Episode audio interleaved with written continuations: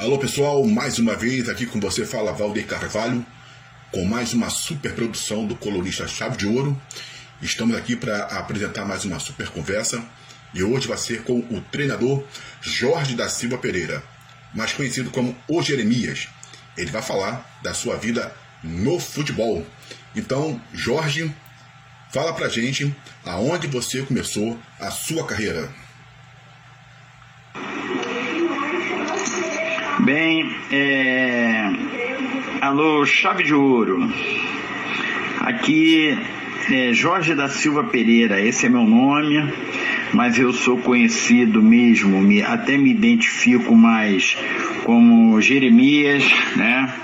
Eu é, nasci em 22 do 4 do 49, já vou fazer 73 anos, nasci em Niterói, né? Onde eu joguei futebol aqui, iniciei minha carreira aqui no Manufatura de Niterói, fora os times de, de, de bairro, né, que eu joguei, mas iniciei mesmo, mais sério, na, no Manufatura, antigo Manufatura de Niterói. Depois, quando eu me transferi pro, pro Infanto Juvenil do América, é, do Rio, e lá eu joguei em todas as categorias. Eu fui para o América em 1964, final de 1964. Então joguei no infantil, joguei no juvenil, é, não cheguei a jogar no aspirante, fui direto profissional e lá eu tive essa oportunidade de me destacar no futebol. Então eu do América para ser mais é, até rápido em minhas respostas, né? É, eu então do América eu fui para a seleção carioca, depois fui vendido para o Fluminense, é, vou, fui emprestado ao Vitória da Bahia, voltei a, a, ao Fluminense. Depois, no Campeonato Brasileiro de 1973, eu joguei pelo. voltei para o América, né? Então, voltando a dizer, é 71 pelo Fluminense, 72 o Brasileirão pelo Vitória da Bahia e 73 pelo América. Em 1974, eu fui pro, pro Vitória, da cidade de Guimarães, em Portugal. Joguei um ano, tive um, uma carreira brilhante, né? Tanto que agora, nesse mês agora de de fevereiro eu fui levado para as festividades do centenário do clube. Eu fui no dia agora no dia 16 e retornei no dia 24. Passei uns dias de, de felicidade, de idolatria lá na, na cidade de Guimarães, a convite do Vitória. E essa, depois eu do Vitória, eu fui para o Espanhol de Barcelona, na Espanha, onde eu joguei durante três anos. Retornei ao Vitória, na cidade de Guimarães, em Portugal, e encerrei minha carreira no Vitória de Setúbal, também de Portugal. Encerrei minha carreira com 30 anos, é, devido a uma contusão de pubis. É, então eu demorei muito a me recuperar, então eu preferi abandonar o futebol quando eu tinha muita chance ainda de, de continuar, entendeu? Esse é o meu início. É, as minhas dificuldades no, no futebol eu acho que eu não tive dificuldades. É, eu só tenho boas histórias de futebol. Dificuldade todo mundo tem, contusão, eu tenho, eu creio mais que foi no meu caso as contusões que eu tive, mas fora isso não tive contusões sérias, a não ser esse problema no pubis e uma contusão, uma pancada que eu tomei num jogo contra o Las Palmas quando eu jogava pelo espanhol, mas nada que é, me fizesse agora dizer que eu tive dificuldade ou que reclamar do futebol. Até pelo contrário, devo muito ao, ao, ao futebol. Ah, essa foi a minha trajetória, né, de, de, de de praticamente nos times em que eu joguei. Tive momentos felizes, né? A vida ela é feita de bons momentos, maus momentos e momentos é, mais ou menos.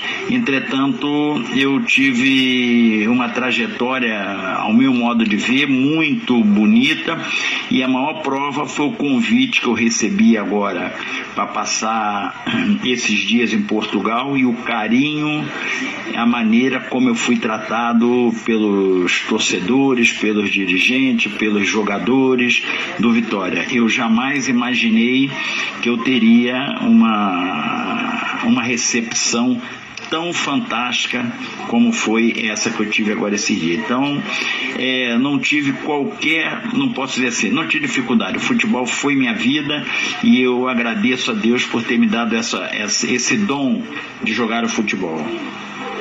Então, Jeremias, fala pra gente, já que você teve, né, é, essas questões do altos e baixos, então fala, por favor, sobre as suas emoções no futebol.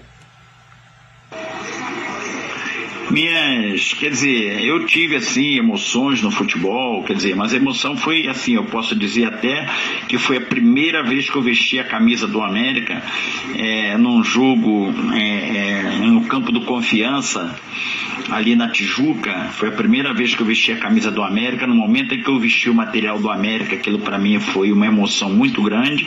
Eu já tinha tido essa emoção na primeira vez que eu joguei também pelo Manufatura de Niterói, porque era difícil jogar ali, não era qualquer um que jogava ali.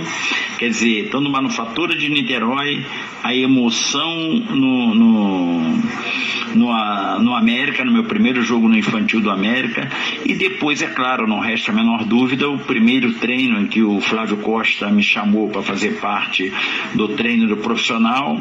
Posso dizer também que a primeira vez que eu entrei para jogar no Maracanã foi num jogo contra o Flamengo, 0 a 0 E não deixa de, de ser importante quando eu soube é, um domingo à tarde que eu tinha sido convocado para a seleção carioca, que ia jogar contra a Mineira em 1971, em que era uma seleção em que constava com cinco campeões mundiais de 70: Félix, Carlos Alberto, Brito, é, Paulo César Caju e Marco Antônio. Então, eu jogando lá no meu Mequinha e jogar numa seleção dessa, é, então é uma emoção muito grande, entendeu? E que então é, me fez feliz. E eu tive referências no futebol, eu sempre ah, admirava jogadores de futebol, é, jogadores como Silva, né, o caso Pelé, mas eu tive, teve um jogador que eu desde quando conheci eu fui fã dele, sou fã até hoje, que foi o Eduzinho. Eduzinho que eu tive a felicidade de jogar com ele no América.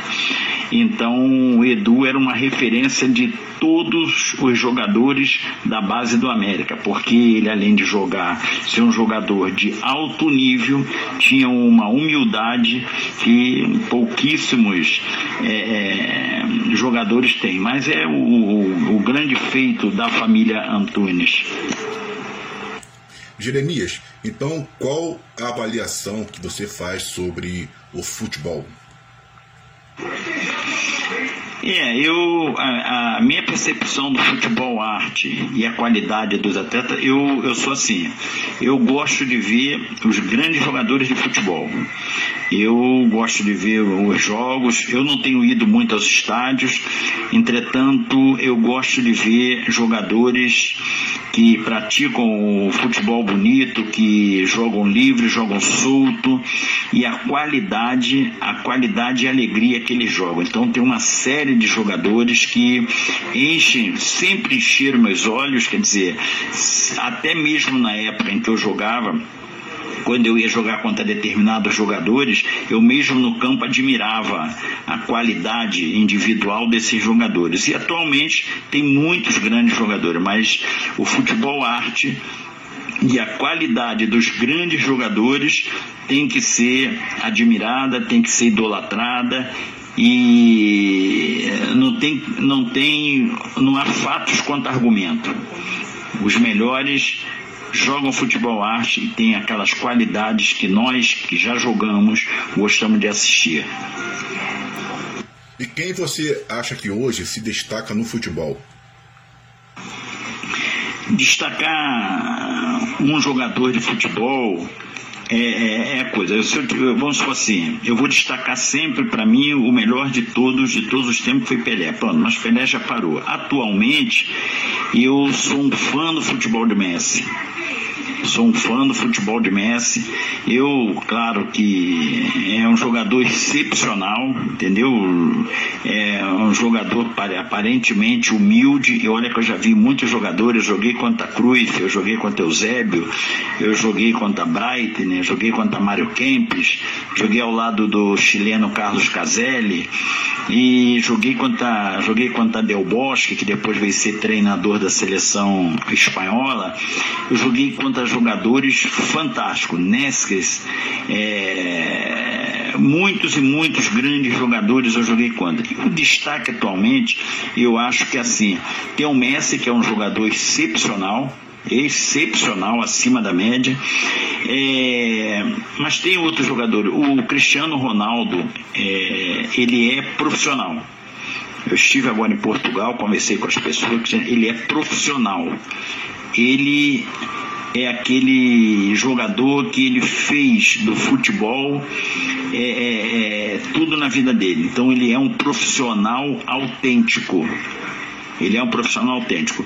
É, eu sou fã também da, das diabrura, das jogadas, da qualidade técnica individual do Neymar, entendeu? Eu acho que, sem sombra de dúvida, são os três melhores jogadores no mundo atualmente, entendeu? Aqui no Brasil, eu tenho assistido alguns jogos, mas eu, eu aqui, eu acho que o jogador que eu vejo com uma grande qualidade aqui no Brasil é o Arrascaeta que joga no Flamengo. Ele é um jogador excepcional, cara, jogador de alta qualidade.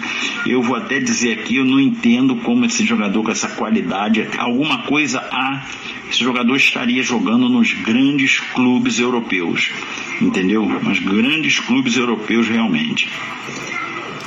E com esse teu conhecimento, Jeremias, você acha que o Brasil ainda é o país do futebol? O, futebol brasileiro, o futebol brasileiro, ele é, todo mundo diz, ah, o Brasil é o país do futebol. Entretanto, é, falta ainda muita coisa, entendeu?